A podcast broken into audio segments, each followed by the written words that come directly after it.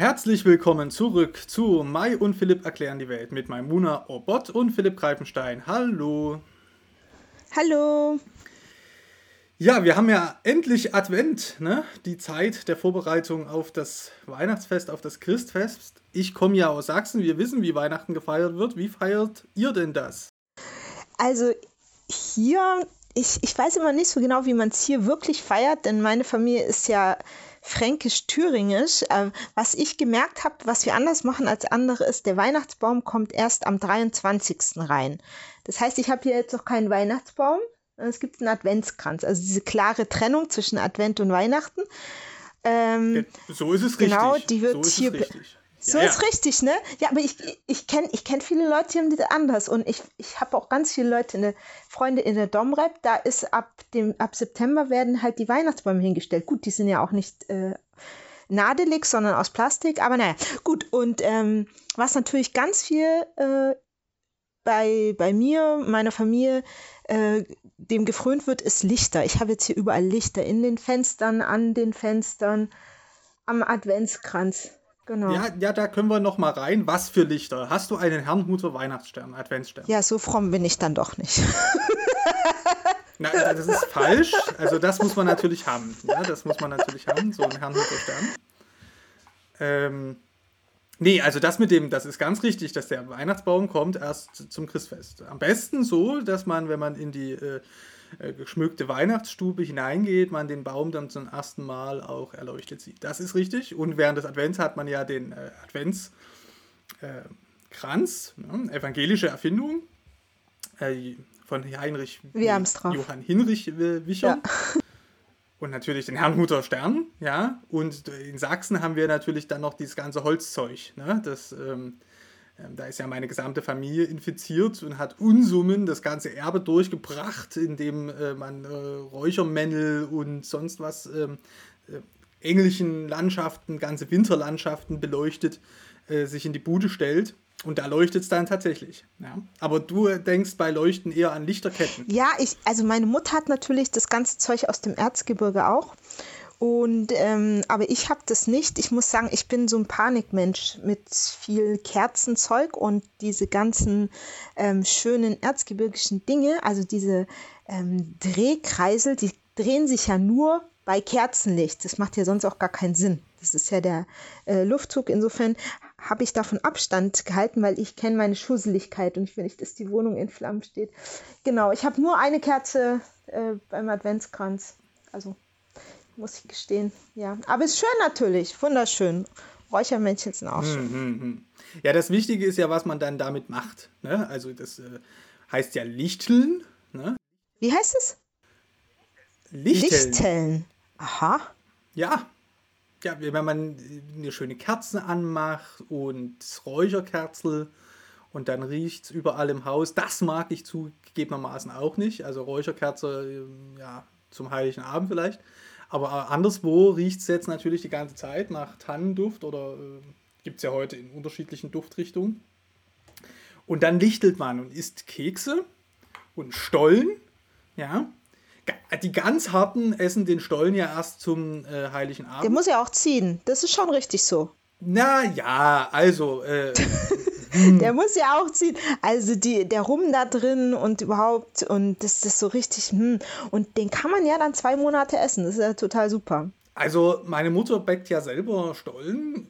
Meine auch, ja. Gar nicht mehr so intensiv, aber in meiner äh, Kindheit und Jugendzeit äh, wirklich massiv, also so 30 Stück aufwärts.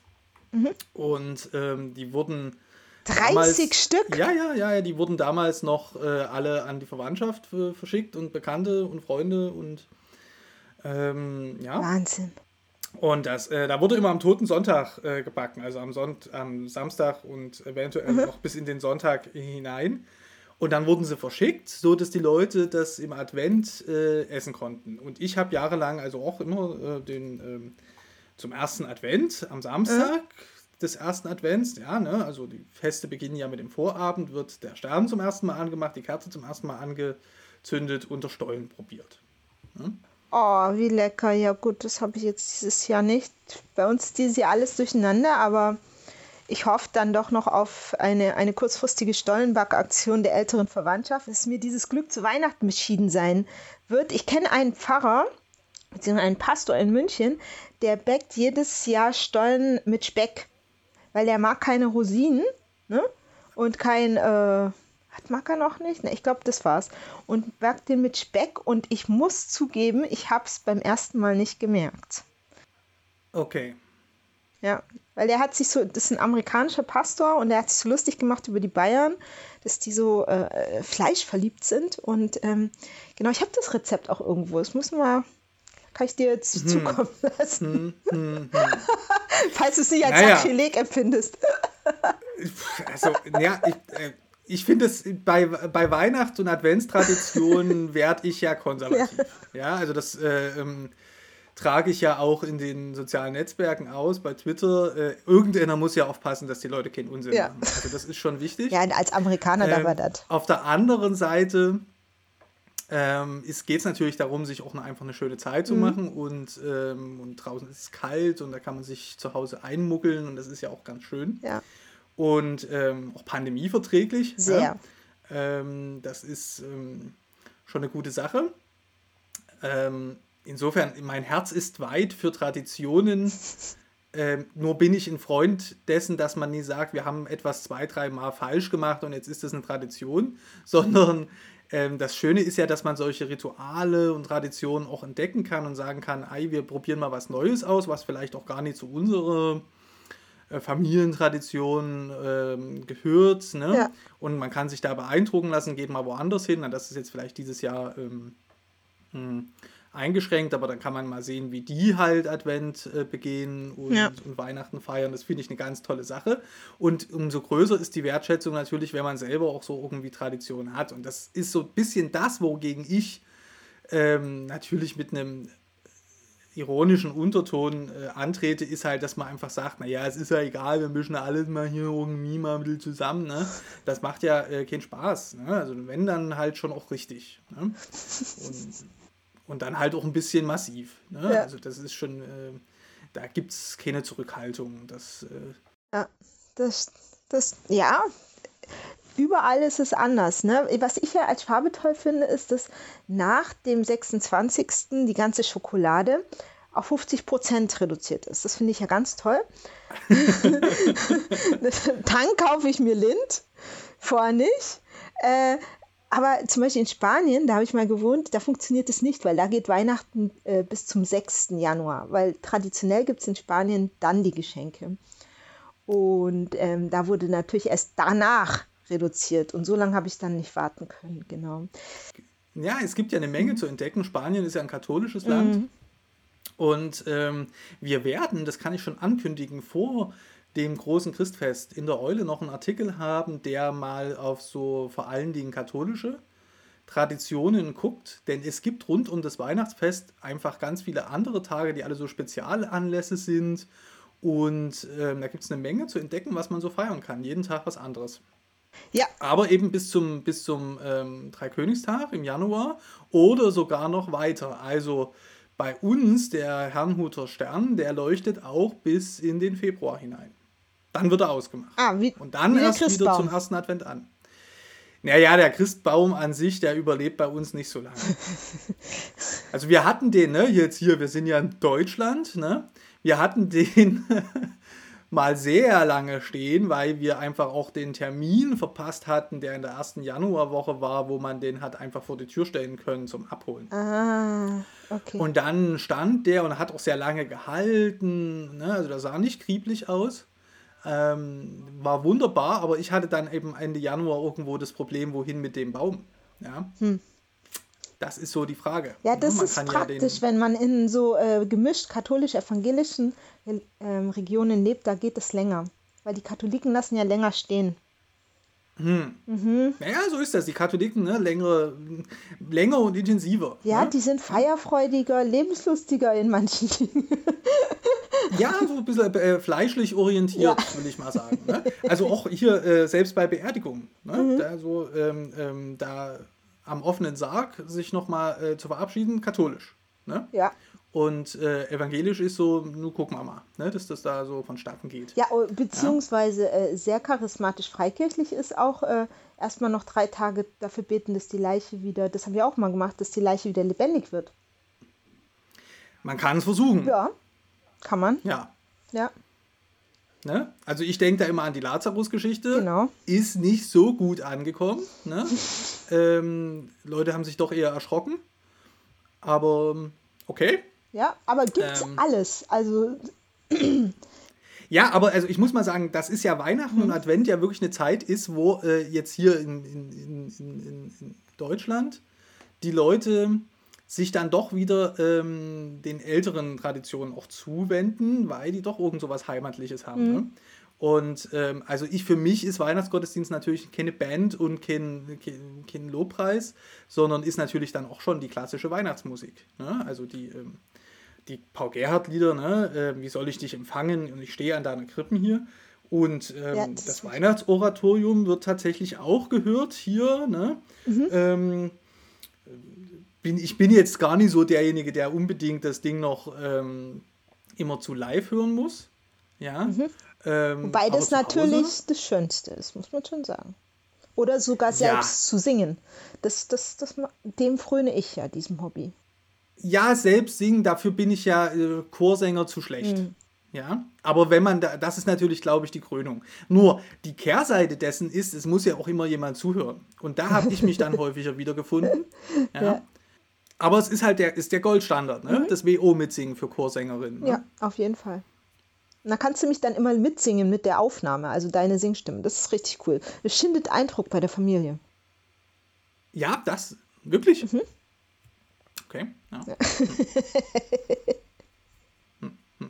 so ist das. Ja, aber das ist natürlich auch ein wahnsinniger Verlust, denn man darf nie vergessen, äh, normalerweise besuchen halt in der Adventszeit, ähm, danach nach dem Christfest noch ein paar Tage mehr, aber vor allen Dingen in der Adventszeit besuchen natürlich viele Menschen auch die Kirchen gerade für solche Konzerte. Ne? Das ist wichtig. Das stimmt, ja. Und es ist natürlich dieses Jahr auch wieder eingeschränkt, äh, was das Mitmachen angeht, aber auch das Zuhören. Das ist schon ein riesiger Verlust. Ne? Ja, die Freude ist, ist weg, äh, sowohl von Singenden als auch von Sängern und auch ganz wichtig natürlich die Spenden für die Chorarbeit. Ich meine, Chorarbeit kostet ja auch. Also genau, das ist schon hm. tragisch. Hm. Ja, wir haben das letztens äh, Weihnachten ja gesehen zum Heiligen Abend. Da kommen dann doch Leute in die Kirche. Da war nur offene Kirche bei uns hier. Mhm. Und ähm, dann hat aber die Kantorin äh, georgelt das ist was. Ne? Also ähm, jetzt bereiten sich ja gerade ganz viele Leute auch unter den LeserInnen der Eule darauf vor, zu Weihnachten selber aktiv zu werden mhm. als Predigerin und Prediger. Ich finde das auch wichtig, ja. Aber man unterschätzt gerade zu Weihnachten, was das eigentlich ähm, ausmacht. Ähm, eben die Lichter und äh, die Musik. Ähm, auch in der Kirche, nicht bloß in der eigenen Stube. Hm? Das stimmt. Ja, es gibt halt jetzt wieder ein Outdoor-Weihnachten. Aber gut. Ja, wir werden schauen. Also ich denke, in vielen Orten wird es sehr unterschiedlich aussehen. Da gehen ja manchmal die Diskussionen auch ähm, so ein bisschen dran vorbei. Also das ist ja ein großes Land, unterschiedliche Situationen, unterschiedliche auch verantwortliche Lösungen, die es gibt. Und ähm, das, wird, das kann man so in einer allgemeinen Diskussion kaum noch einfangen, wo man dann einfach sagt, ja, grundsätzlich soll das gelten oder grundsätzlich soll jenes gelten, also vor allen Dingen in der evangelischen Kirche, aber auch in den Freikirchen ja, wo das ja immer auch wieder der Kirchenvorstand oder der Ältestenrat ähm, neu entscheiden muss, was gut und was verantwortlich ist. Und ich bin mir nicht ganz sicher, aber ich glaube, das hilft einfach auch nicht immer zu, immer nur Druck zu machen, sondern die Leute müssen ja vor Ort auch gucken, wie sieht es bei uns aus, was sind die Empfehlungen, was sind auch die Vorgaben vom Gesundheitsamt. Ähm, und und ich habe das gute Gefühl, übrigens die ganze Zeit durch die Corona-Pandemie hindurch, dass die Leute ja nie blöd sind und gute Entscheidungen treffen, die sie dann im Übrigen auch vertreten müssen gegenüber denjenigen, äh, die da was dagegen haben. Das ist ja auch eine sehr, sehr anstrengende äh, Angelegenheit, den Leuten äh, immer wieder neu zu erklären, warum etwas notwendig ist und warum das auch in der Kirche notwendig ist, auch wenn das vom Gesetzgeber ganz häufig ausgenommen wird. Da genießt ja der Gottesdienst auch ein Sonderrecht, zu Recht. Mhm. Ähm, aber ja, das ist eine schwierige Situation, wenn dann eine Gemeinde trotzdem sagt, ja, nee, nee, wir wollen das schon ordentlich machen und verantwortungsbewusst, da hat man viele Diskussionen am Hals. Ja, ja deshalb plädiere ich eher für, ja, grundsätzliche Vorgaben von außen, da muss die Gemeinde das nicht durchfechten. Das hat so ein hohes Spaltungs- und Konfliktpotenzial. Und es gibt natürlich auch hier bei mir im Südwesten unter den ähm, Gemeindevorständen, Gemeindeleitungen auch ganz viele, die sich dann eher querdenkerisch beeinflussen haben lassen, so dass es da mit der Eigenverantwortung nicht weit her ist. Genau, das ist leider so. Ja, mir fällt da nach zwei Jahren auch wenig äh, mehr dazu ein. Ja. Ne? Also die wird man jetzt natürlich auch nicht mehr äh, überzeugt bekommen. Nö. ähm, das ist schade. Es genau. sind eben unterschiedliche Kulturen auch innerhalb eines Landes, muss man ganz deutlich so sagen. Absolut. Ich muss da immer ein bisschen schmunzeln, weil wir haben ja Jahre, also na, es ist nicht, eigentlich ist es nicht zum Schmunzeln, aber wir haben ja jahrelang damit zugebracht, ne, äh, dass Konservative in Deutschland gewarnt haben vor Parallelgesellschaften. Mhm. Und ich finde, in der Pandemie sieht man, dass es natürlich Parallelgesellschaften gibt. Einschränkung dazu, ich finde das auch völlig okay. Ich glaube, eine pluralistische, plurale Gesellschaft wie unsere ist halt eine Ansammlung von Parallelgesellschaften. Wichtig ist, dass man gut und friedlich miteinander zusammenlebt, auch wenn man eben nicht äh, wahnsinnig viel miteinander zu tun hat. Also friedliches Nebeneinander herleben, finde ich, ist eine gute Zielrichtung. Ja? Mhm. Also nichts gegen Parallelgesellschaften, aber so, und jetzt kommt der Punkt, die Parallelgesellschaften, die sind ja eben nicht immer nur die Einwanderer-Communities, ja? Mhm. sondern die, ähm, die schon länger hier lebenden haben die ja auch. Ja. In, die, in der Pandemie kann man ganz gut sehen, welche davon eigentlich wirklich gefährlich sind und welche nicht. Das stimmt. Also ich, ich habe auch schon viele Parallelgesellschaften innerhalb dieses Landes kennengelernt. In der Kölner Zeit, die, die Kölner Karnevalsgesellschaften sind ja auch eine äh, Parallelgesellschaft sui generis. Das stimmt. Äh, als ich die Bilder gesehen habe, habe ich auch gedacht, äh, ja, genau. Gut, ja. Ähm, du hattest gerade was Spannendes gesagt und das würde ich mal benutzen zur Überleitung mhm. auf das Thema Du hattest gerade gesagt, die Spenden für die Chorarbeit. Ja, das ja. sind ja aber nicht bloß die Spenden für die Chorarbeit, die eventuell fehlen, sondern die Advents- und Weihnachtszeit ist ja ohnehin die Spendenzeit des Jahres. Da wird ganz viel Geld gesammelt, auch in den Kirchen. In der Tat. Und in der evangelischen Kirche und in der katholischen Kirche vor allen Dingen für die großen Hilfswerke, für Brot für die Welt und äh, für Miserio. Und das Geld soll dann in alle Welt gehen und dort helfen. Ja. Das stimmt. Da gibt es wahnsinnig viele Organisationen, die unterstützt werden. Es werden auch kleinere Organisationen unterstützt. Es gibt ja immer eine, eine große Vorgabe, aber dann gibt es auch viele kleine. Ich habe äh, in, in dem Chor, wo ich singe beispielsweise, da wird für den Chor gespendet, aber auch immer jedes Jahr zu Weihnachten ein Drittel der Einnahmen für ein bestimmtes Projekt, sei es jetzt im Ausland oder im Inland und immer ein Projekt, das sich eher an äh, ja als sozial schwach oder als wirtschaftlich schwach wahrgenommene Gruppen darstellt, in, im In- oder Ausland zum Beispiel. Hm, hm. Ja, also ich kenne das so, dass zum ähm, Heiligen Abend in den Christfestern, also den Gottesdiensten zum Heiligen Abend, dann für die Brot für die Welt gesammelt wird. Mhm. Ich kenne das auch so, dass dann die Gemeinden versuchen, noch ein bisschen was für sich abzuzweigen. Ja, aber ich bin da, das ist wieder so ein Fall, wo ich dann ähm, streng bin, was weihnachtliche Traditionen mhm. angeht und sage, eigentlich muss es so sein, dass wenn man in die Christfesper geht als Gottesdienstbesucherin äh, und gibt was in den Beutel, dass man weiß, das kommt jetzt bei Leuten an, die es wirklich nötig haben und Hilfe brauchen, also am besten bei äh, um so einem Hilfswerk, ne? also bei Brot für die Welt. Jetzt standardmäßig gesetzt, aber eben auch woanders hin. Ja, es gibt ja auch also, Weihnachten im Schuhkarton, das fängt ja schon im Oktober an mit der Organisation. Ich weiß nicht, ob du das ja, kennst, genau, beispielsweise. Klar also wirklich ist auch der Fokus auf, wir feiern Weihnachten, aber andere sollen auch teilhaben an diesem Licht, an dieser Freude, an diesem auch an dem Wohlstand und an dem, was wir haben. Das ist ja genau, das sind genau. nämlich auch erhebliche Summen. Ne? Also mhm. so drei große Christfestern mit jeweils 1000 Leuten in, in großen Stadtgemeinden. Ne? Da kann man Kommt sich dann schon mal vorstellen, was da zusammenkommt. Mhm. Ne? Da ist so ähm, ordentlich ähm, Geld, weil zu Weihnachten sind die Leute ja freigebig. Ja. Sehr. Da ist natürlich dann auch die Möglichkeit da, ne, die Freigebigkeit auch auszunutzen und äh, für weniger gute Sachen zu spenden oder den Leuten nicht ganz genau zu erklären, was das eigentlich soll. Es gibt ja nämlich an diesen Aktionen auch immer Kritik. sei das Weihnachten im Schuhkarton, wo ich auch schon gehört habe, oh, ist das richtig so, ne? Ist das, wird das mit Mission verbunden? Ne? Mhm. Und das ist ja ein Vorwurf, äh, den sich eigentlich alle christlichen Hilfswerke äh, gefallen lassen müssen. Es gibt ja natürlich auch Leute in unserer Gesellschaft, die sagen, ja, warte mal, äh, helft ihr den Leuten nur oder geht es dabei darum, den christlichen Glauben zu verkündigen? Mhm. Ja, das ist so die Unterscheidung zwischen was ist äh, Mission und was ist Entwicklungshilfe bzw. Entwicklungszusammenarbeit.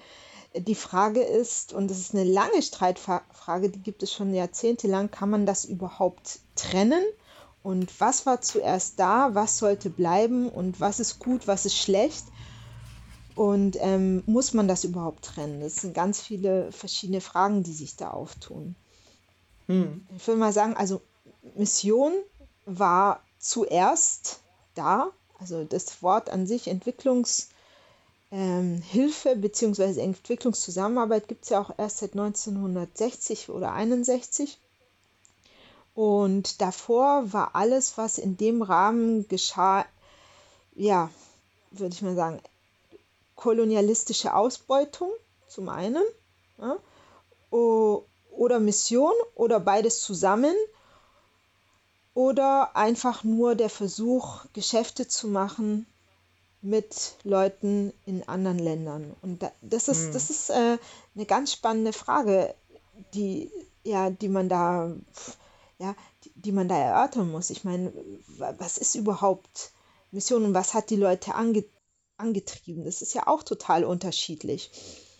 Naja, das passt ganz gut zu dem. Ich habe hier nämlich, äh, ich habe hier seit ein paar Tagen bei mir auf dem Tisch liegen Dietrich Menz 5 Minuten Kirchenkunde. Das ist ein kleines Buch, das ist zu DDR-Zeiten erschienen. Das ist in, der, in meiner Heimatkirche in Sachsen, aber ich denke in, in, äh, überall im Osten recht verbreitet gewesen. Es gibt ja hunderte Bücher, wo drin steht, was evangelisches Christsein bedeutet. Ne? Und ähm, das ist also ein älteres und da gibt, geht Schlagwörter ähm, durch und eines der Schlagwörter ist Mission. Und da fängt er an zu erklären von Missionaren, Obacht, aus der Herrnhuter Brüdergemeine, mhm. ne, die die Sterne herstellen. Ja.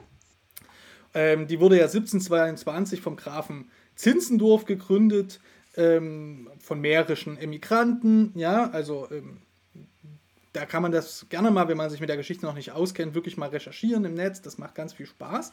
Das ist eine ganz spannende Sache. Und vom Grafen Zinzendorf gibt es natürlich auch sehr schöne Lieder noch im evangelischen Gesangbuch. Ja. Ne? Herz und Herz vereint zusammen. Ach, wunderschön. Und ähm, wunderbar, wurde bei unserer Hochzeit gesungen. Ne? Ah, also, ja, das ist so ein richtiger Schlager in der christlichen Das Szene, ist ein richtiger Schlager. Den kann man auch wunderbar mitsingen und die ganzen äh, Herrnhuter Lieder sind so. Also mhm. wer mal gerne das evangelische Gesangbuch ein wenig erweitern will, aber nicht unbedingt in die Richtung Pop, sondern einfach gut singbare Gemeindelieder, dem sind die Herrnhuter Lieder ähm, empfohlen. Die sind, die ganz seltsamerweise, aber irgendwie, man singt da eine Strophe mit und dann weiß man, wie das geht und es ist ganz angenehm. So, von einem zum anderen. Also er erzählt am Anfang von Missionaren mhm.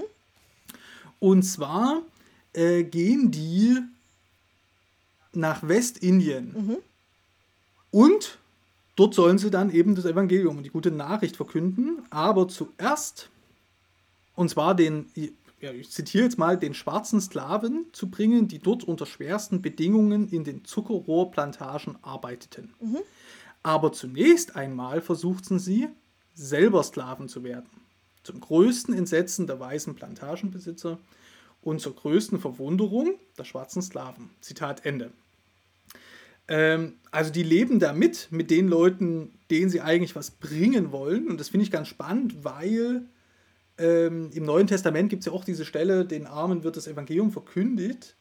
Ich bin hier ganz schlecht in der Exegese und was die, was die Griechisch angeht. Ähm, aber ich meine, dass da eben im Zusammenhang besteht. Man geht nicht nur zu den Armen hin und erzählt ihnen was, sondern die Armen verkündigen auch was zurück. Ja? Und ähm, das haben eben diese Herrnhuter Missionare gemacht. Das soll jetzt nicht heißen, dass es alle Missionare so gemacht haben, aber es geht ja also um wechselseitiges Geschehen im besten Sinne und nicht quasi in hingehen und die Leute belabern, sondern um einen Liebesdienst, würde man ja wohl irgendwie klassischerweise sagen.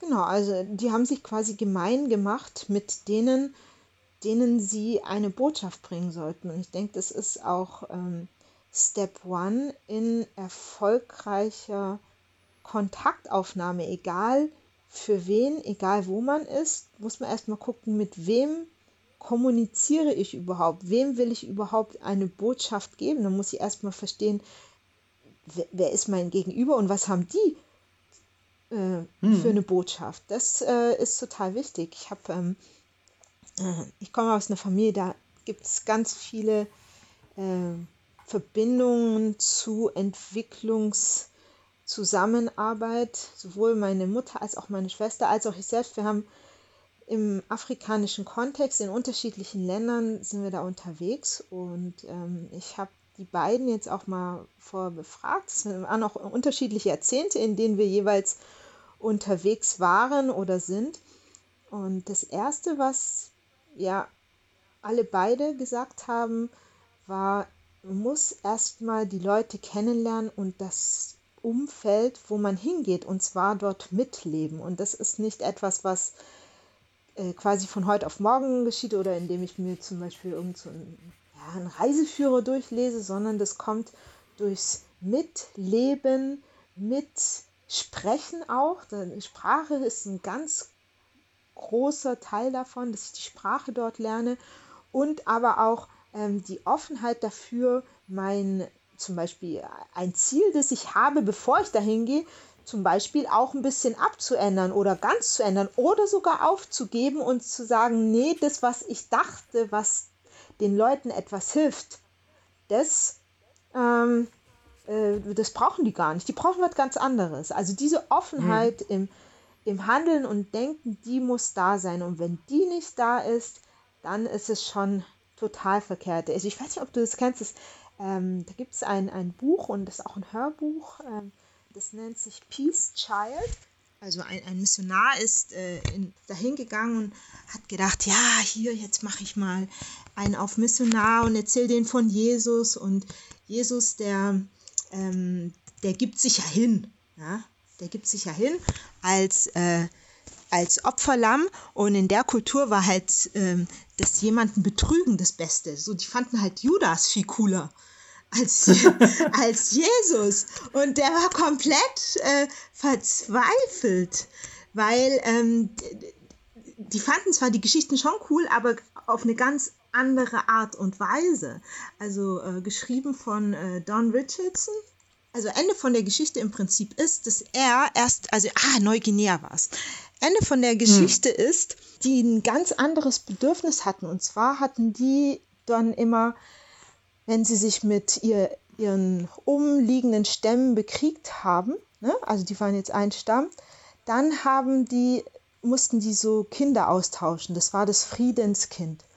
Und dann hat er gemerkt, ah, okay, hier muss quasi immer ein Kind der Gemeinschaft geopfert werden. Und dann hat er gesagt, guck mal hier, und jetzt sind wir quasi auch wieder bei Weihnachten. An Weihnachten haben wir auch Gott, der uns sein Kind schenkt. Und dann haben die aufgehört, die Kinder auszutauschen? Ja, also das Buch, das, ja. endet, das endet dann, also in, in dem Zeitpunkt, Ne? So bis okay. dann. Ich, ich Weil das wäre ja, das wäre ja immer so was, wo man heutzutage auch sagen würde, äh, also A gibt es natürlich auch eine Gewaltgeschichte, die mit der christlichen Mission verbunden ist.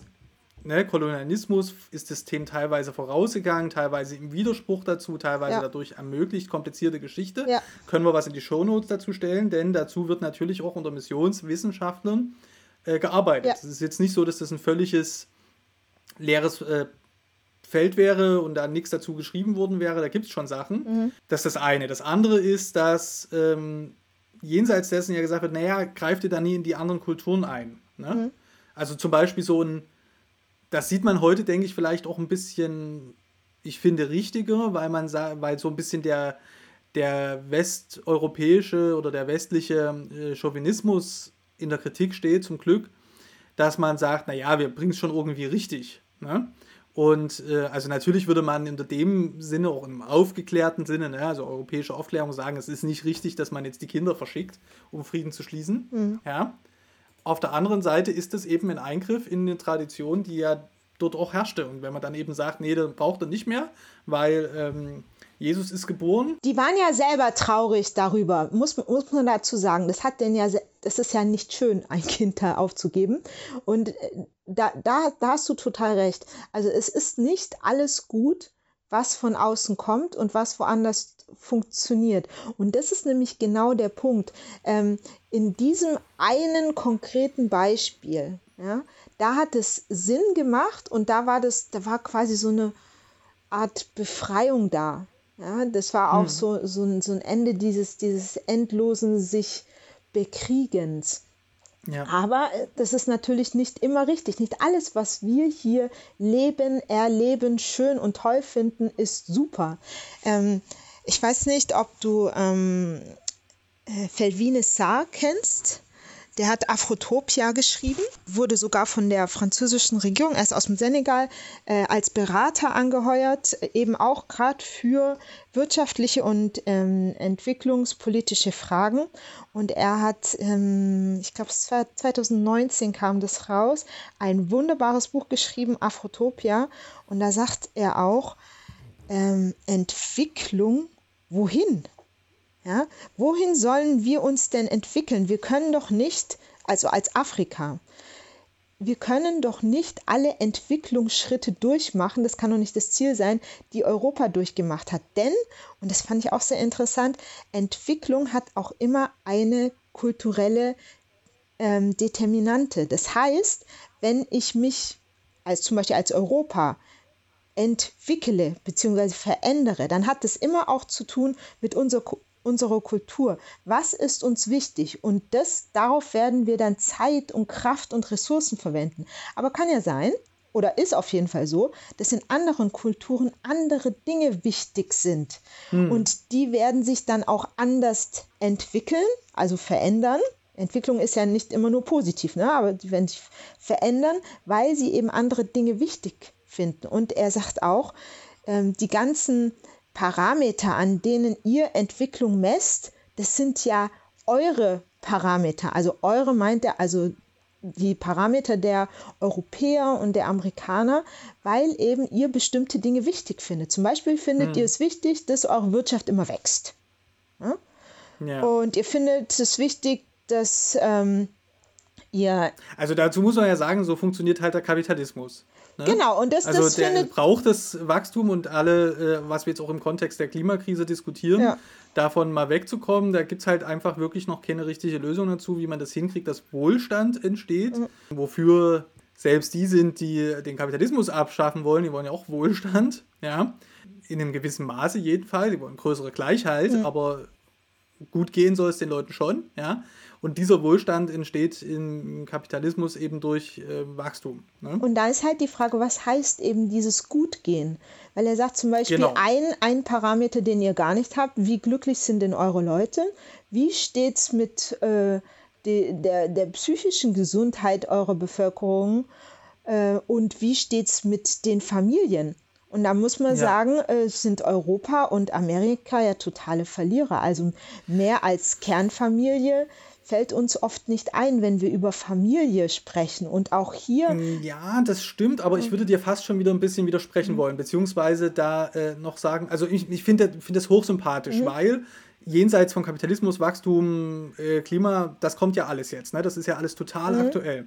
Aber ich glaube, der größte Unterschied, der wirklich auch, auch von der christlichen Mission vertreten wurde und wird, und bis heute gilt bei der Entwicklungszusammenarbeit ist eben der Bezug auf das Individuum und seine Rechte. Ja, also wenn wir über Kinder äh, und äh, auch Frauen in Afghanistan reden, wie vor ein paar Monaten, dann geht es immer um das individuelle Recht auf Bildung zum Beispiel. Das ja? funktioniert aber oft nicht, weil in vielen Gesellschaften kannst du individuelle Rechte nur dann durchsetzen, wenn sie in eine kollektive Struktur eingebettet sind. Das ist nämlich genau die, diese. Das ist der Punkt. Ja, ne? das ist der Punkt. Das ist diese eurozentristische Sichtweise, wo man sagt, okay, wenn ich jetzt zum Beispiel diesem einen Kind helfe, ja, dann ist noch nicht viel getan. Ich muss gleichzeitig zum Beispiel, gibt ja auch äh, Patenschaftsorganisationen, die dann sagen, okay, wenn wir dem Kind helfen, helfen wir seine Familie und dann sind sie über die Jahre dazu kommen, auch noch dem ganzen Dorf weil erst dann ist wirkliche Hilfe da. Denn wenn wir nur einen haben, der dann, keine Ahnung, studieren kann, dann muss der bis ans Ende seiner Tage die Familie und das Dorf durchfüttern, das, weil eben die Strukturen ganz andere sind. Es geht in vielen Kulturen nicht wie bei uns so sehr um den individuellen Erfolg, sondern um den Erfolg der Familie, des Dorfes, der Stadt und des Landes. Und das ist eben der Punkt, den man da beachten muss. Ja, das ist auch ein wichtiger Punkt, weil das auch ein Migrationstreiber ist. Genau. Ne? Also das darf man auch wirklich nicht vergessen. Es wird ja gerne ähm, äh, geflüchteten Menschen und ähm, sogenannten Wirtschaftsmigranten, also das sage ich wirklich in Anführungszeichen, mhm. weil meine Familie besteht immer schon aus Wirtschaftsmigranten, ne? sowohl der äh, Schwabenzug nach äh, Osteuropa als auch wieder zurück. Das ist alles mhm. Äh, auch Wirtschaftsmigration gewesen. Mhm. Ne?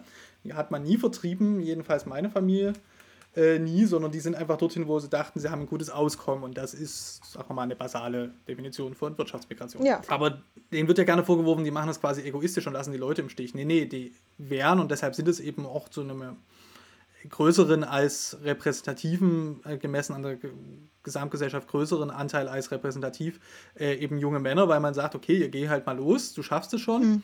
Und äh, dann wird halt zurückgeschickt, was ja auch schon immer so gemacht wurde. Ja. ja? Also ähm, äh, türkischen Arbeitsmigranten in Westdeutschland haben das gemacht. Ich kenne das aus Rumänien, wo ja meine Familie ähm, zeitweise gelebt hat. Mhm. Ähm, da wird es auch so gemacht. Viele, viele junge, gut ausgebildete Menschen aus Rumänien arbeiten in Westeuropa oder in den USA, in Kanada. Ja, die Westafrikaner machen das auch en masse. Also die größte Geldsumme, die aus westlichen Ländern nach Afrika geschickt wird, die kommt von Migranten. Und es sind nicht ähm, quasi in Anführungszeichen Entwicklungshilfegelder. Da will ich ja, da müssen wir, machen wir mal einen kleinen Exkurs. Das Irre ist ja, dass die dann das Geld dort haben, mhm. was ja super ist. Und dann geben die das aus wieder für Zeug, was wir denn dahin exportiert haben. Ja. Ja, am besten noch günstiges Zeug, was äh, Europa oder die USA produzieren, selber nicht mehr loswerden und dann exportieren müssen. Genau, und da, wollen, und, ne? und, da sagt, deshalb sagt dieser äh, senegalesische Philosoph Felvine Saar eben auch in seinem Buch, er sagt, hört mal zu, Afrikaner, ihr müsst euch da auch mal losmachen von. Euch wurde eingetrichtert, dass das, was im Westen passiert ist, diese Entwicklungsstufen und das, was die haben, dass das alles super ist. Aber schaut doch mal, was für euch super ist und was, was ihr eigentlich wollt. Und er hat plädiert, und das war jetzt noch vor Corona, also 2019, hat er gesagt, nehmt euch doch mal eine zwei-, dreijährige äh, Auszeit, so ein Sabbatical von Europa und schaut mal, was ihr habt. Und dann werdet ihr auch wieder richtig euch kalibrieren, denn alles, was man reproduziert, ne, jede Kopie ist, kann ja nicht so gut sein wie das Original. Und wenn wir Afrika als Kontinent mit lauter mh, hm, Kopien überschwemmen, dann wird das nie ein Europa 2.0 werden und es wird aber auch kein richtiges Afrika sein. Deshalb mhm. ist, es, ist es ganz wichtig, dass man sich darauf besinnt, was, wer sind wir, was können wir und was brauchen wir und aber auch vom Westen her, lasst die Leute doch mal in Ruhe. Ja, ja, nee, also ich kann dem ganz viel abgewinnen, aber zwei Einschränkungen dazu. Eine äh, grundsätzliche. Ja, die individuellen Freiheitsrechte sind europäisch, also die, nie die Rechte, aber die Idee davon ist europäischen Ursprungs ungefähr. Mhm. Da hänge ich mich weit aus dem Fenster. Wenn jemand da äh, sagt, nee, das ist falsch, eigentlich wurde das woanders erfunden, dann bitte in die Kommentare. Äh, aber so europäische Aufklärung ungefähr. Ne? Mhm. Wir sagen ja trotzdem, das sind inzwischen universelle Menschenrechte und ich finde das auch wichtig, denn ähm, das ist auch völlig äh, klar so wichtig das Kollektiv ist und ich habe das Gefühl, dass wir das im europäischen Kontext und im globalen Westen vergessen haben und vielleicht auch mehr in der Pandemie vielleicht auch wieder entdeckt haben, wie wichtig das ist, Nachbarn zu haben und Leute, ja. Unterstützungsnetzwerke. Mhm. Ja. Aber äh, so wichtig das ist, am schönsten ist es, wenn man sich die freiwillig aussuchen kann. Und das ist eben in, in einer Gesellschaft, wo das Individuum gar nicht zählt und individuelle Freiheitsrechte nicht anerkannt sind, eben nicht der Fall. Also da leiden dann nämlich dann vor allen Dingen auch die Kinder und die Frauen darunter zu sagen, nee, nee, hier gibt es Gemeinschaftsrecht, ja, mhm. und äh, du musst, ja. Ähm, also darunter leiden natürlich die, die immer zu leiden haben, nämlich äh, die Schwachen, die sich daraus nicht rausbewegen können ähm, und die eben durch traditionelle Rollenvorstellungen gebunden sind. Also insofern find, sollten wir schon an den universellen, individuellen Freiheitsrechten festhalten. Die Frage ist, wie, kam, wie kommt man da am besten hin? Und ich glaube, da ist ja wirklich die Erkenntnis zu sagen, wir nehmen die Gemeinschaften dahin mit, weil doch spürbar ist, dass eben auch eine Gemeinschaft von freien Subjekten profitiert, als wenn es eine Gemeinschaft ist von Leuten, die unter Zwang zusammenleben. Ja, es ist eben vieles, was in Afrika passiert, was hier vielleicht auf ähm, Unverständnis stößt, ist ähm, dort kulturell anerkannt oder wird auch als gar nicht schlimm empfunden oder aber es wird als schlimm empfunden, fußt aber auf der jahrhundertelangen kolonialistischen Ausbeutung. Und das, das muss man dann so ein bisschen äh, ja, voneinander trennen. Also es gibt das eine und das andere. Also nicht alle Vorstellungen, die wir hier haben, finden dort ein äh, ungebrochen positives Echo. Und jetzt meine ich nicht nur von irgendeiner Herrschaftskaste, äh, sondern von der Gesellschaft an sich. Aber ich stimme dir zu, indem äh, wenn du sagst, ja, es, es gibt bestimmte Rechte, das Recht auf Leben, ja, äh, die müssen, die müssen auch dort gelten und die gelten dort traditionell eigentlich auch und es sind ist oft wirtschaftliche mh, mm, ja, Missstände, die dazu führen, dass sie dort eben in einem bestimmten Zeitraum nicht beachtet werden. Ich habe ein konkretes Beispiel. Ich bin da ähm, aktiv in äh, Südwest-Nigeria und dort gibt es äh, Hexenverfolgung von Kindern. Habe ich einen Verein gegründet, Story Changers, und wir sind da aktiv und arbeiten äh, daran, dass eben keine Kinder mehr der Hexerei bezichtigt werden. Es ist äh, ganz grausam, was dort teilweise passiert. Äh, wir haben Kinder, die werden gefoltert, die werden ausgestoßen, die werden getötet. Einfach, wenn man sagt, ja, du bist eine Hexe, und ähm, deshalb. Wer, wer, macht denn das? Also das ist vor allem von der ja, Kirche, muss ich mal dazu sagen. Ne? Also die, die mhm. Verfolgung kommt von den Gemeinden, von Pfarrern, von Pastoren, von Propheten, Aposteln. Ähm, you name it. Also es, es können alle sein. Es sind auch alle Denominationen betroffen, wobei weniger jetzt zum Beispiel die evangelische und katholische Kirche als eher Freikirchen, aber die evangelische und die katholische Kirche setzen dem auch nichts entgegen, weil eben die Denke dort so verbreitet ist, dass es auch zum Beispiel bei einer katholischen Nonnentante dort unten und die sagte, ich sagte zu ihr, du Tante, das sind da die Kinder, die sind auf der Straße und die wurden zu Hause rausgeschmissen, weil man hat geglaubt, die sind Hexen. Warum helft ihr denn nicht? Die stehen da vor eurem Konvent und dann meinte sie zu mir, naja, vielleicht ist ja dann doch was dran. Ne? Also das ist, hm. das ist so allgemeine Denke in dem, äh, in dem Land und auch in, dem, in, dem, in der Gegend, dass man das nicht beschränken kann auf eine bestimmte Denomination. Da sind alle von ergriffen. Hm. Da ist es jetzt äh, wichtig, dass man einfach sagt, okay, wir gehen jetzt mal ran, warum machten ihr das überhaupt? Ja, nicht nur zu sagen, so, das ist das ganz schlimm, was ihr macht, sondern dahin zu gehen, und das, das, das habe ich gemacht, zu fragen, warum macht ihr das? Und dann sagen die, ja, äh, der Pastor hat es erzählt, der Pfarrer hat es erzählt. Und das stünde in der Bibel. Und wir müssen auf jeden Fall die Hexen ausmerzen. Sich dann zusammenzusetzen mit den Leuten jetzt ohne Anklage, ohne zu sagen, hey, ihr habt sie doch nicht mal alle, sondern einfach zu sagen, so, hey, guck mal, ich, ich, ich habe hier ein paar Bibelstellen und ähm, da ist Jesus und da ist zum Beispiel einer, den man genannt hatte, den Besessenen. Und schauen wir mal, wie Jesus mit dem umgeht. Jetzt lass uns das mal so exegetisch hier ein bisschen runterbrechen. Was macht denn Jesus mit dem? Oh ja, der Jesus geht auf den zu. Okay, ja, so. Und was macht er dann? Ja, also der spricht mit dem. Okay. Und dann? Ja, dann hilft er ihm. Okay. Und dann? Ja, dann gibt er ihm was zu essen und er gibt ihm Klamotten. Okay. Und dann? Ja, und äh, dann nimmt er ihn quasi auf in seine Gang, in seine Missionsgang und sagt, äh, erzähl mal meine gute Botschaft weiter. Und ich so, okay, also wenn du jemand hast, von dem du meinst, er sei besessen, dann äh, wäre es zum Beispiel so eine Herangehensweise, die du auch annehmen könntest. Ich meine, wo ist da dabei, dass Jesus den schlägt? Nirgends. Tötet er ihn? Nein.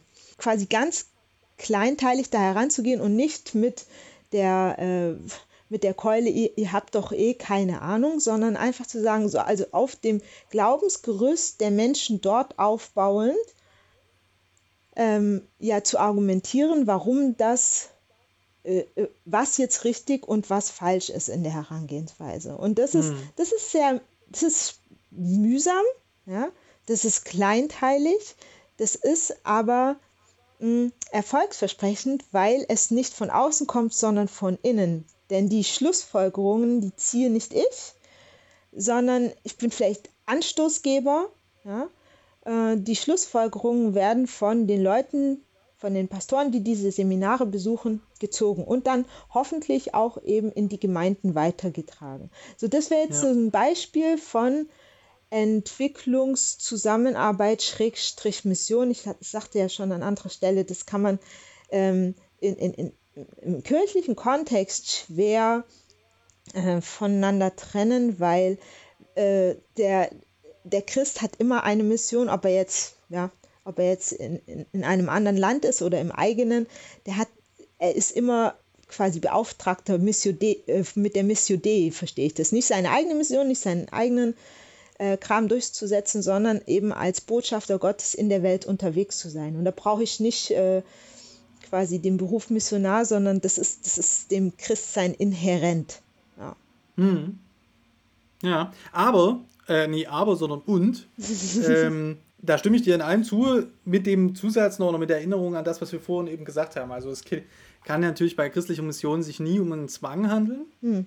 Und es kann sich, äh, und, und, und ein Zwang fängt eben auch nie mit Gewalt erst an, sondern eben auch mit so, einem, mit so einer wirtschaftlichen Abhängigkeit. Ja. Und das ist ja ein Vorwurf, der auch den großen Hilfswerken gemacht wird, nämlich dass sie, obwohl da Entwicklungshilfe oder Entwicklungszusammenarbeit draufsteht, am Ende die Leute eben in der Abhängigkeit zu den Entwicklungshilfeorganisationen ähm, halten. Mhm. Und das darf nie so sein. Also es muss immer, im Prinzip muss der äh, Entwicklungshelfer, Schrägstrich Missionar immer daran arbeiten, sich selbst überflüssig zu machen. Und ähm, äh, in äh, Perfektion betrieben hat das witzigerweise meine Mutter. Die ist, äh, die ist ihres Zeichens Erzieherin und wurde in den 70er Jahren, war sie drei, dreieinhalb Jahre äh, tätig in der Elfenbeinküste und hat dort, also ihr Auftrag war, Kindergärten aufzubauen. Ne? Kindergärten mhm. nach, äh, ja, mit deutscher Reformpädagogik. Ja, der, also Fröbel, Montessori. Ja, ja. genau. Einfach so, dass das mhm. Kind als Individuum und das Kind soll entdecken und das, das haben wir ja hier heutzutage auch noch als äh, ja, Deluxe-Form der, äh, der Pädagogik. Also wird es verstanden in, in Deutschland. Mhm. Äh, jetzt ist es aber so, wer sich ein bisschen auskennt, Elfenbeinküste war ja französisch kolonisiert. Das heißt, mhm. die haben ein französisches Schulsystem. Ja? Und wer mal in Frankreich war, ein Auslandsjahr in Frankreich gemacht hat und so, äh, das ist einfach auswendig lernen und pauken. Und so viel hinterfragen ist da gar nicht.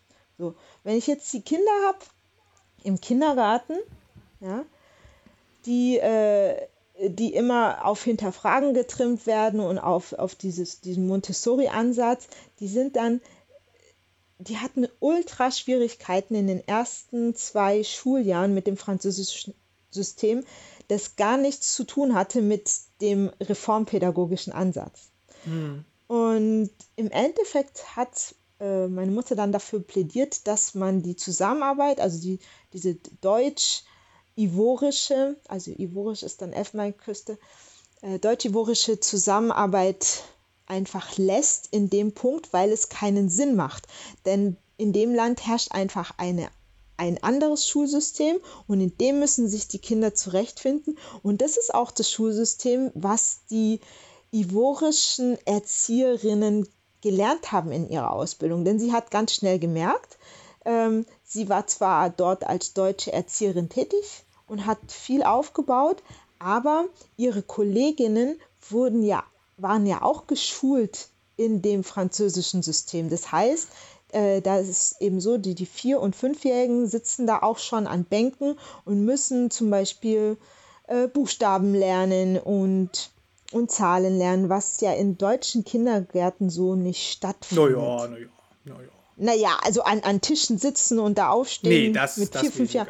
Ja. Nee, nicht so. Na, also in, in deutschen Kindern ist ja so, wenn, wenn, wenn ein Kind oder Kinder zum Beispiel drei, vier Interesse zeigen, dann zeigt man das denen gerne, aber äh, man hat schon den Fokus auf Lernen durch Spielen und nicht durch eben, äh, ja, genau. mal, ja. mal, mal den Buchstaben. Genau. Und das ist eben in französischen Kindergärten und dann eben auch in den Kindergärten der Elfenbeinküste üblich gewesen. Hm. Und äh, wenn man dann kommt als Organisation und sagt, ja, wir haben hier was ganz Tolles, funktioniert bei uns, ähm, fördert Kreativität und wir sind hier im äh, Schwabenländle auch ähm, Erfindungsweltmeister äh, und, und, haben die größten Innovationen und das müsst ihr auch werden. Aber das ist einfach ein anderes System. Und es ist ja. ja nicht so, dass die Franzosen komplett ähm, keine Erfindung machen. Das ist, es, es ist einfach anders. Und etwas anderes aufzuoktroyieren, wenn schon ein, ein, ein System besteht, das funktioniert, das ergibt keinen Sinn. Ja. Ja, und das ist dann, das wäre dann also von oben ich würde, herab. Ich würde da sagen, das ist der Punkt, von oben herab und wir bringen mal und macht mal, das ist natürlich Quatsch. Mm. Ne? Ansonsten finde genau. ich solche Friktionen ja recht spannend, weil, ähm, also ich bin in eine Kinderkrippe gegangen, dann war ich auf einer, äh, in einem Kindergarten, das war alles ganz normal, ja. Mm. Unterscheidet sich auch nicht so wahnsinnig viel von dem Kindergarten, wie das jetzt zum Beispiel äh, mein eigener Sohn heute erlebt. Das mag jetzt auch an der Qualität der jeweiligen Erzieherin liegen, aber ich finde es recht gut vergleichbar. Mhm. So, dann bin ich auf eine Grundschule gegangen und zwar auf eine normale Grundschule, aber in eine Klasse, die Schweizer Modell hatte. Jetzt wären natürlich andere in meinem Alter oder auch noch ältere sagen, um Himmels Willen, der arme Mann. Mhm. Was musste er durchleiden? Nee, gar nicht. Also das ist so mit Freiarbeit und allem drum und dran. Mhm. Äh, und der Kern dessen, jetzt muss ich gucken, dass ich die Reihenfolge richtig hinkriege, ist, man lernt eben das Schreiben nicht nach dem Lesen, sondern das Lesen nach dem Schreiben, was echt problematisch ist, wenn man Schweizer Modell in Dresden, in Sachsen lehrt, weil dann ist halt echt problematisch, weil der Apfel eben der Apfel ist. Ne? Ja. Und ähm, also Leute, die Schweizer Modell hatten, haben Rechtschreibprobleme. Nie alle, aber viele von denen. Und da kenne ich auch Leute, die, die sind heute Ärzte geworden und Ärztinnen, ähm, und die hatten bis weit in die Gymnasialzeit echt Probleme damit. Und ich habe in der fünften Klasse dann auf dem Gymi auch Probleme gehabt. Denn da gab es dann auf immer Diktat, ja. Mhm. Und das war in der Grundschule nur so zum Spiel und Gag. Ne? Also wir hatten schon mhm. auch Noten, aber zum Beispiel fürs kreative Schreiben, für Geschichten schreiben. Also in meiner Grundschulerinnerung ist, dass ich zu Hortzeiten, ja, ja. Ähm, also ich bin auch in den Hort gegangen bis 16 Uhr und danach noch, ne? Mhm. Da durften wir aber an Schreibmaschinen arbeiten, wenn wir lustig waren, uns quasi aus dem normalen Gruppenraum abmelden. Draußen wurde es schon dunkel und da konnte man aber woanders hingehen, in, ich glaube in unser eigenes eigentliches Klassenzimmer. Und dort kann ich mich noch an Sinn standen, alte, ne, im Osten, ne, alte mechanische Schreibmaschinen und da konnte man es auch rummachen. Ne? Also zum Glück ja. ist von diesen ersten, meinen ersten literarischen Erzeugnissen nichts übrig geblieben. Aber ähm, das, darauf lag halt auch so ein bisschen der Fokus, als jetzt nur auf dieses strenge Diktat. Und dann habe ich in der, mhm. in der Gymnasialzeit damit Probleme bekommen. Ne? Also richtig mhm. schön Fünfen und Vieren oder was auch immer kassiert, weil ich nicht daran gewöhnt war zu sagen, hier Lehrerin erzählt und ich schreibe das konkret so ab, wie sie das jetzt erzählt. Ja, das fand ich ja. auch irgendwie ein bisschen langweilig. Das hat sich dann aber gegeben, also die Kommasetzung war noch ganz lange äh, problematisch und ich habe auch heute gerne noch eine Lektorin und einen Lektor, aber die Kombi macht's halt. Das sind halt auch Friktionen, finde ich, die von, von den Kindern einfach auch profitieren können, weil die können sich natürlich auch umstellen und haben dann aus beiden Welten oder aus mehreren Welten, nicht bloß aus zwei, was gelernt und, und nehmen äh, so Dinge mit. Ne? Das und, stimmt, aber ähm, es sind meistens die leistungsstarken Kinder, die, die mit dieser äh, Friktion dann umgehen können und die anderen eben nicht. Und was man ja erreichen will, ist ähm, die Förderung auch einer großen Bandbreite von Kindern. Ja, ja das stimmt. Also da gebe ich dir recht, so weil ich muss sagen, mhm. dass ich zum Beispiel diesen Rechtschreibnachteil des Schweizer Modells auch dadurch ausgeglichen habe, dass ich ganz viel gelesen habe. Mhm, und ja. zwar lesen wollte und nicht gezwungen wurde. Und das ist natürlich nicht bei allen Kindern so. Ne? Also, dass man A, Bücher zur Verfügung hat, die auch kindgerecht sind und B, dann auch selber Lust hat äh, zu lesen. Und, und das gleicht es natürlich aus, denn wenn man ein Wort häufig genug gesehen hat, wie es richtig geschrieben wird, dann, dann schreibt man es natürlich auch nicht mehr ganz so häufig falsch, auch wenn man es andersrum gelernt hat. Ne? Aber, also ich, ja, wir drehen uns ein bisschen im Kreis. Ich würde halt sagen, mir ist schon, da bin ich jetzt dann doch Westeuropäer, so persönliche Freiheitsrechte und persönliche Entwicklung äh, auch wichtig. Ähm, und ich finde, das sollte man eben bei so einer Entwicklungshilfe, Zusammenarbeit auch ähm, im Auge behalten, dass es nicht darum geht, nur die Leute in ihren bisherigen Traditionen zu stützen, sondern auch zu sagen, wir gucken auf das Individuum. Vor allen Dingen, weil, das ist so der zweite Punkt, den ich jetzt noch kurz nachreichen will, den ich vorher noch gar nicht gemacht habe, weil ja westliche Entwicklungshilfe, christlich oder nicht christlich, völlig egal, westliche Entwicklungshilfe ja in Afrika, aber auch in anderen Regionen der Welt in Konkurrenz steht zu anderen politischen in Klammern Entwicklungshilfen oder äh, Programmen. Ne? Also hier insbesondere äh, aus China. Das stimmt und das ist schon seit ähm, Jahrzehnten so. Das ist ja gar keine neue ähm, Entwicklung. Libanon war zum Beispiel auch sehr aktiv in der Elfenbeinküste und ist es auch noch in vielen Teilen Westafrikas. Und äh, China ist äh, ja on the rise, ja, mhm. konstant in Westafrika. Und das ist ganz schlimm, weil es ist dort, hm, sagen wir mal, da und da sehe ich so ein bisschen so, wo man den Unterschied setzen kann zwischen was ist äh, Entwicklungszusammenarbeit und was ist ähm, Mission. Und zwar ist Entwicklungszusammenarbeit hat auch mal das Entwicklungshilfeministerium, das ja jetzt nicht mehr so heißt, sondern Bundesministerium für wirtschaftliche Zusammenarbeit und Entwicklung, das BMZ, die haben gesagt, das hilft unserer Wirtschaft. Und die Ausgangslage oder die Grundmotivation für staatliche Entwicklungszusammenarbeit ist ja doch häufig zum Beispiel dass die do Leute dort mehr zu essen haben und nicht zu uns kommen. Oder dass wir äh, Geschäftspartner haben, mit denen wir dann noch bessere Geschäfte äh, ja, betreiben Das ist können. ja das Problem. In also da haben ja die Chinesen, mhm. immer noch eine kommunistische Diktatur ist, den Kapitalismus mhm. halt besser verstanden als äh, die Deutschen. Absolut. Mhm. Ja, weil wenn die Deutschen denken, wir wären reich dadurch, dass wir allen Leuten unser Zeug exportieren, das ist Bullshit. Wir werden ja dadurch reich, dass die Leute selber reich werden. Ja? Äh, und dann kann anständig Handel getrieben werden. Und, ähm, und wir können Sachen äh, von dort kaufen und das macht uns reich, denn reich macht uns nicht das Geld auf dem Konto, sondern was wir davon kaufen können, ja, uns tatsächlich leisten können, ja. Und ähm, das kapieren die Chinesen natürlich, äh, die sich wirklich ein weltweites Netz von am Ende natürlich wirtschaftlich auf sie bezogenen äh, Regionen und Ländern äh, schaffen. Nur, und das ist halt der Punkt, die wird die äh, persönlichen Freiheitsrechte spielen da überhaupt keine Rolle. Also insofern. Ja, gar nicht. Das, das spielen ja auch in China keine Rolle. Das hat ja natürlich historisch auch ein Vorbild, würde ich fast sagen, denn es gab ja auf dem afrikanischen Kontinent während des Kalten Krieges auch die Systemauseinandersetzung zwischen den USA und der Sowjetunion, also zwischen Ländern, die äh, haben sich von der Sowjetunion unterstützen lassen und ähm, von den USA unterstützen lassen. Und es ist ja, ja die Stellvertreterkriege. Mhm. Ja, und es ist ja auch, also bis hin dann auch zur Auseinandersetzung, klar, aber das ist ja wirklich sprichwörtlich geworden. Ja? Also es gibt ein Computerspiel, das heißt Tropico, da macht man so kleine Inselstaaten auf und da gibt es immer die mhm. Möglichkeiten, du kannst dich entweder zu, auf die Seite der USA schlagen oder auf die Seite der äh, Sowjetunion schlagen und von denen oder von den anderen bekommst du dann Geld. Hm. Und ganz ehrlich, das sind so globale politische Zusammenhänge, die gibt es doch nach wie vor, nur gibt es natürlich heute eher weniger die Sowjetunion.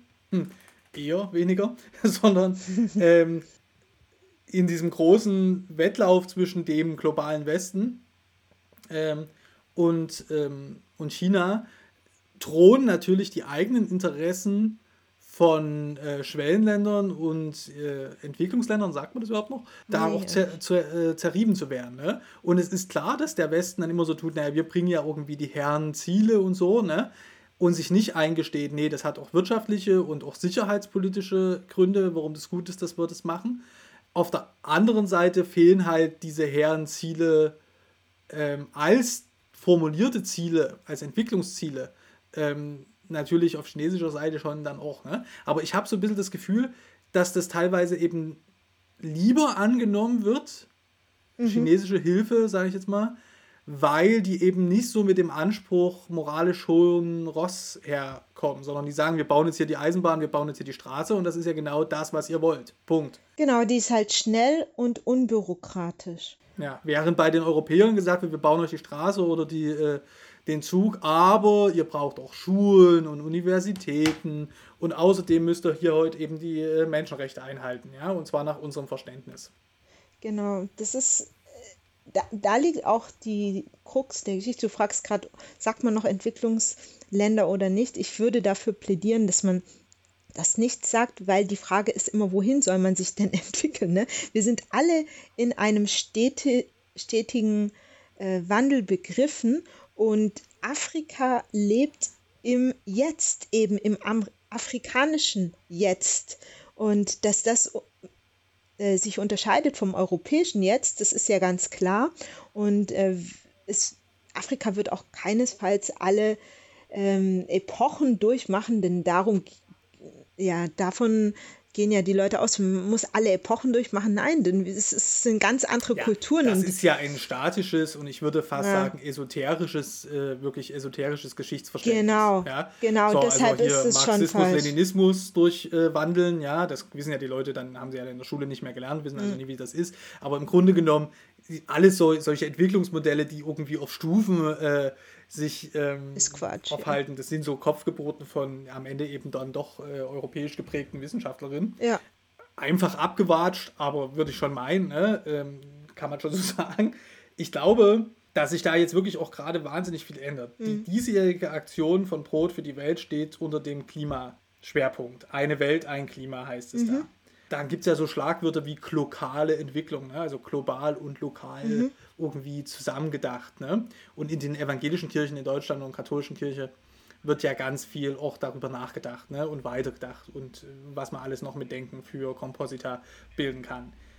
Ähm, der Gedanke dahinter ist natürlich, was können wir eben, ne? da kommen wir wieder zu dem Punkt zurück, ganz am Anfang, was wir gesagt haben, was Missionen gegenseitiges Lernen ein gegenseitiges sich erzählen ist. Mhm. Was können wir eigentlich von denen auch lernen, was wir jetzt zum Beispiel in der Klimakrise brauchen? Mhm. Zum Beispiel eben auch eine Betonung dessen, jenseits von dieser Frage mehr Wachstum oder weniger Wachstum. Ne? Das ist schon wieder, da sind wir schon wieder volkswirtschaftlich, ja. sondern es geht um die Gemeinschaft vor Ort. Wie können wir, was können wir von, von denen lernen, zu denen wir denken, wir gehen dahin und bringen denen was, was können wir von dort aus eigentlich mitbringen, äh, um bei uns Gemeinschaft zu gestalten, die eventuell sogar eben klimaverträglicher ist äh, und vor allen Dingen ressourcenschonender ist. Ne? Also das, ähm und vielleicht auch glücklich machender, weil das ist, was ich ganz am Anfang meinte. Also unsere Gesellschaft, ja, wir haben zwar total viel, aber viele Leute schauen nicht gerade glücklich aus der Wäsche.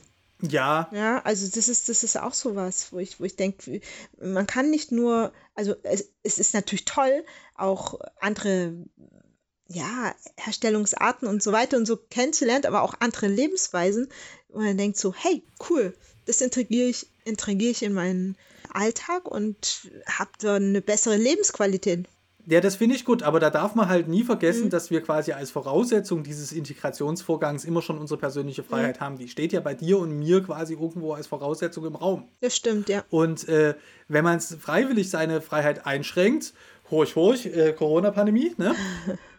dann ist das ja was anderes. Das kann ja auch ein selbstgewählter Akt der Freiheit sein, zu sagen, ich verzichte temporär oder zeitweise, äh, was ja irgendwie das gleiche ist, äh, oder auch permanent ähm, auf, auf eine Freiheit zugunsten eines anderen Wertes, der mir wichtiger ist. Ja? Aber das sind ja Entscheidungen von freien Subjekten. Ja. Gegen Klammer auf, so frei wie man eben ist. Jetzt kommen die Lutheraner um die Ecke und sagen, so frei bist du nicht. Alles okay, aber ähm, jetzt irgendwo müssen wir heute mal einen Punkt machen. Also, man, da denke ich, da muss man aufpassen. Erstens, weil das eine Voraussetzung ist, dass wir das quasi freiwillig äh, machen. Ja, und das ist ja eben woanders noch anders, hat man schon. Und das Zweite ist, man muss auch ein bisschen vorsichtig sein, finde ich, mit solchen Romantisierungen. Äh, bin mir sehr sicher, dass du das überhaupt nicht meintest, aber mit solchen Romantisierungen von Armut und von Genügsamkeit, ne? Ähm, das stimmt, nee, ach genau, das meinte ich, das, das meinte ich nicht. Es geht mir eher um die Demut, die, ja, die, die das hierzulande ja. auch gar nicht vorhanden ist. Ich erinnere mich noch, ich meine, ich bin ja, ich bin ja äh, Verwaltungsjuristin ne, und ähm, war in schon ganz vielen Auswahlverfahren und da ist so eine typische Frage, äh, was finden Sie, also weil ich bin dann meistens immer Führungskraft oder eigentlich immer Führungskraft gewesen und da hieß es immer, was ist für Sie die wichtigste ähm, äh, Eigenschaft einer Führungsperson? Und ich, ne, ich kam aus dem Studium und war ständig nur in christlichen Gruppen unterwegs und war ganz klar oh für mich, ja, Demut. Und die guckten mich dann immer an, da hatte so die 10, 15 Mann, die da in der Auswahlkommission stehen und guckten mich an und hatten wahrscheinlich gehört, äh, viel Wissen oder souveränes Auftreten. Und ich sagte dann immer Demut. Und dann guckten die immer so. Und für mich war es komplett klar. Äh, und, und ich finde es aber auch nach wie vor so, egal in welchem Kontext man sich bewegt, sei es jetzt in deutschen Verwaltungen oder eben im Ausland, ähm, man ist immer, also als Christ verstehe ich das eben, immer auf dieser Mission Dei und Jesus war ja das Vorbild an Demut, ja. Und das heißt eben auch, dass ich mir einfach mal angucke, ja, wie macht es der andere und ich habe auch nicht immer recht und ich mache mich dem anderen zum Diener. Und das ist mein Auftrag. Ich mache mich nicht dem anderen zum, hier, du musst mir alles nachmachen, sondern ich mache mich zum Diener. Und das finde ich was ganz Wichtiges. Und insofern mhm. äh, ist ähm, da ja diese, dieses Vorbild für, für mich auch auch im deutschen Kontext wichtig. Die, die fanden es immer cool. Ich wurde auch meistens genommen die, und ha, äh, wurde immer später noch angesprochen auf, warum sie haben Demut gesagt. Das ist ja voll crazy. also ja, es ist ja ein, ein Wort, was ähm, aus dem normalen Sprachgebrauch rausgefallen ist. Ich würde fast meinen, mhm. ähm, es gab vor Jahren mal ähm, in einer Ausgabe des anderen Adventskalenders, das, das ist ja so der Goldstandard der Adventskalender in Deutschland, ja, vom Andere Zeiten e.V., ganz toller Adventskalender. Boah, den muss ich mir angucken, kenne ich nur nicht. Ja, der ist toll, der aber jetzt zu Tipp. spät. Der ah. ist aber jetzt zu spät, ne? Also, weil den muss man bestellen. Ach. Da gibt es auch nur, äh, ich weiß gar nicht, wie viel die jetzt drucken, 50.000 oder so, keine Ahnung, oder mehr noch, 500.000. Ja. Ähm, hab da letztes Jahr mal drüber geschrieben, äh, in der cool. Eule, verlinken wir. Ja, ja und den muss man rechtzeitig bestellen, damit man den auch ja bekommt. Ja, mhm. und äh, das ist also so zum Umblättern, einfach für jeden Tag eine Geschichte, ganz toll. Ah, da mache ich mir einen ähm, Reminder für nächstes Jahr. Und äh, genau. Und also ich, ne, bei all den jetzt wieder digitalen Adventskalender, die jetzt überall aufploppen, die macht ja jeder ein, ne? Mhm. Äh, finde ich auch alles toll. Nee, die finde ich natürlich nicht alles toll, aber ist ja heute nicht Thema. Der Goldstandard ist eben der andere Adventskalender. Mhm. So als Erwachsenenkalender, wenn es darum geht, wirklich die Leute zum Nachdenken zu bekommen, aber auch ja. ja Gefühle und so, ne? Das ist ganz toll. Und da gab es mal vor Jahren äh, Kühlschrankaufkleber mit aussterbenden Worten. Ich glaube, da war Demut dabei, neben Schlüpfer und Augenstern. Das ist aber, das ist aber sehr traurig, weil Demut ist genau das, was uns zum Beispiel auch in dieser Pandemie auch geholfen hätte. Also es, es, es nicht immer besser wissen zu müssen und einfach auch mal, ja, zu sagen, ich, ich lag hier falsch und können wir es jetzt einfach mal besser machen. So, mhm. das ist, das ist total wichtig. Also wir brauchen im Prinzip diese, diese Art der, und jetzt sage ich es eben doch, diese Art der Entwicklungshilfe auch in Deutschland. Wir sind da gar nicht befreit von. Hm. ja. ja. Ja, ich denke ja bei Weihnachten immer an den Josef. Mm, ja. Der wird ja ähm, relativ selten betrachtet, ist ja klar, ne? Jesuskind, mhm. Hirten, Engelchen, Maria. Man hat ja genug zu tun, schon klar. Ja? Aber ähm, ich finde den Josef ganz spannend, weil der ja genauso wie sein alttestamentliches Vorbild, der Josef aus der Josefsgeschichte, mhm. auch träumt. Beziehungsweise er kriegt halt Erscheinungen. Ne? Da kommt auch ähm, der Engel, ähm, kommt ja nicht bloß zu Maria. Ne? Und ja. ähm, da sind gleich mehrere Visionen oder Träume, die eben der Josef in, dem, in den Weihnachtsgeschichten im Neuen Testament hat. Mhm. Der kriegt also immer gesagt, was er machen soll. Ne? Also A, bleibst du mal bei der Frau. B, nimmt, das Frau, äh, nimmt die Frau und das Kind und äh, flieh nach Ägypten ja, und dann kriegt er in Ägypten nochmal die Nachricht, du darfst, kannst jetzt zurückgehen, es ist sicher, ja. Ja. Der hält sich da eigentlich dran, ne?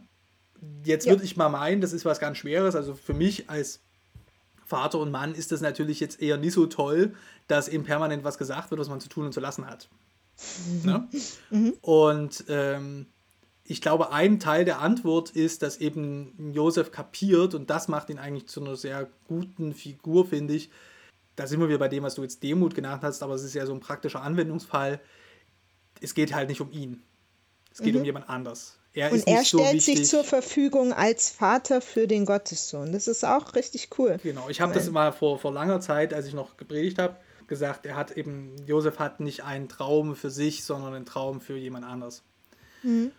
Das ist ein kleiner Twitch-Tweak an der Josefs-Geschichte im Vergleich zu dem Josef im mhm. Alten Testament. Ne? Der lernt das ja in ja. seiner Geschichte auch. Ne? Zuerst träumt er immer von sich und die Brüder müssen sich verneigen um ihn herum. Ja. Ne?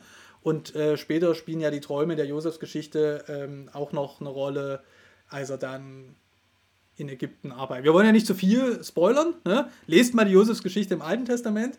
Und dann, das sind nur ein paar Kapitel, ähm, und dann lest ihr mal die Josefsgeschichte im Neuen Testament. Das ist noch weniger, das sind nur ein paar Verse, da muss man genau lesen, aber es sind beide Josefs Träumer. Und die Träume sagen was darüber, wie, wie man das eigentlich ganz gut machen kann im Leben. Ich glaube für Männer und Väter, aber natürlich auch darüber hinaus, nämlich, dass man eben nicht für sich alleine lebt, ne? sondern ähm, dass man eine Aufgabe hat und eine Verantwortung gegenüber denjenigen und die zurücksteht gegen, die nicht zurückstehen darf gegenüber dem, was man für sich selber erträumt. Ne? Ja, und das, das finde ich jetzt echt ein, ein, ein super hm, ein super Stichwort für das, über was wir jetzt heute reden, dass man nicht nur für sich selber lebt. Und das ist ja der, ja, der Ausgangspunkt, also der hehre Ansatz, den nicht alle, aber doch einige äh, vertreten, wenn sie sagen, ich würde gerne in die Mission gehen, beziehungsweise ich würde gerne Entwicklungszusammenarbeit mich da engagieren. Das muss er sein. Ich bin da für andere. Es kann nicht darum gehen, äh, ich, ich mache jetzt hier was, damit mein Land wirtschaftlich noch besser dasteht und deshalb gehe ich mal dahin und, und äh, lass die äh, alles so machen wie wir, sondern ich will für andere da sein. Und das finde ich genau, genau darauf kommt es an. Darauf kommt es an. Sei es jetzt Mission, Entwicklungszusammenarbeit in Europa, in Deutschland oder in Afrika, in Nigeria, das ist genau das. Und das, ähm, das macht aber auch dann, würde ich sagen, äh, glücklich. Ne? Mhm. Wenn, wenn ich sehe, also mich zum Beispiel hat jetzt die Arbeit, macht die Arbeit, die ist natürlich ultra anstrengend. Ich suche auch immer noch so, so kleine hier äh, Werbeblock, suche nach Mitstreitern für dieses Projekt, ähm, die Abschaffung der Hexenverfolgung in Nigeria. Aber es ist natürlich auch ähm, wahnsinnig äh, ja, schön zu sehen, dass man mit ein bisschen Selbstlosigkeit und ein bisschen auf Leute zugehen so viel dann doch erreichen kann. Und ähm, ja, weitere Werbeblock, es kommt im Januar erscheint ähm, ja, das Buch dazu.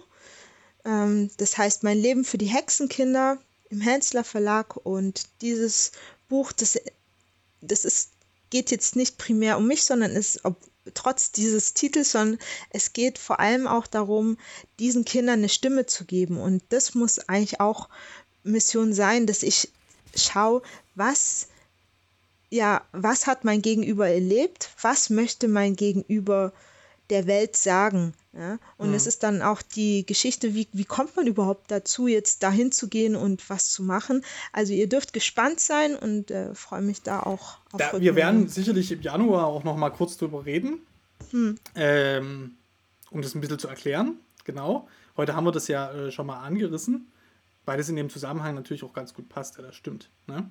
Und wir haben das ja, liebe Podcast-HörerInnen, äh, mit Daniela Albert, unserer Familienkolumnistin, auch schon so gemacht, die dieses Jahr ein Buch geschrieben hat. Guckt mal nach. Äh, Im Sommer die Ausgabe ähm, des What the Facts Podcasts mit Michael Kreder und Daniela Albert.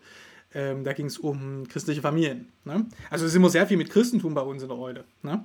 Das äh, muss man schon so sagen. ne? Hm. Da hoffen wir mal, dass, dass wir jetzt auch gute Anstöße ge gegeben haben an äh, unsere Hörer, wohin denn der Groschen, wenn denn da einer übrig ist, oder vielleicht auch den, den man sich aus der, aus dem Leib schneidet, der ist dann noch gerne gesehen, ähm, dass damit viel Gutes bewirkt wird. Und vielleicht auch mal nachfragen oder nachhorchen bei den Werken, was denn überhaupt so unterstützt wird und was denn die Motivation ist. Ist ja, mhm. Ist ja nicht falsch. Nee, ist absolut richtig. So, Mai, wir wollen uns, sag ich mal, wir wollen uns im Januar wieder hören. Aber, aber, aber. Also ich finde es eine wunderbare Idee und vielleicht klappt das ja. Ne? Es kommt ja aber nicht nur ein Christkind wieder zur Welt, sondern. Ja, ja es, ko es kommt bei mir, ich kriege mein eigenes Christkind. Gucke an. Ja. Also, äh, altdeutsch würde man sagen, auch du wirst da niederkommen. Ja. ja. Ähm, und da werden wir mal sagen, also erstmal alles Gute dafür und dass alles gut geht. Ne? Vielen Dank. Und ähm, es kann also sein, liebe Hörerinnen und Hörer, dass das im Januar nicht wird. Denn wie es dann ist mit einem Kind, was man zu Hause hat, in den Windeln gewickelt und in einer Krippe liegen. ja? Äh, das weiß man eben vorher nicht. Und äh, wir hoffen und wünschen äh, mal dir auch im Namen der Redaktion alles Gute. Ja? Ähm, und wenn es klappt, klappt's. Und wenn es nicht klappt, klappt es nicht. Ja, ja wenn es ein Wonneproppen wird, dann hören wir, hören wir uns schon im Januar wieder.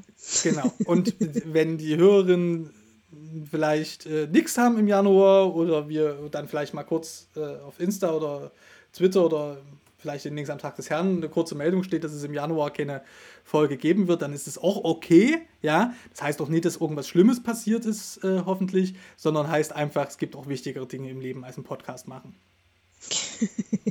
ja, ist so. Ne? Äh, absolut. Ja. Damit wollen wir es für heute bewenden lassen. Mai, ganz vielen herzlichen Dank für das schöne Gespräch.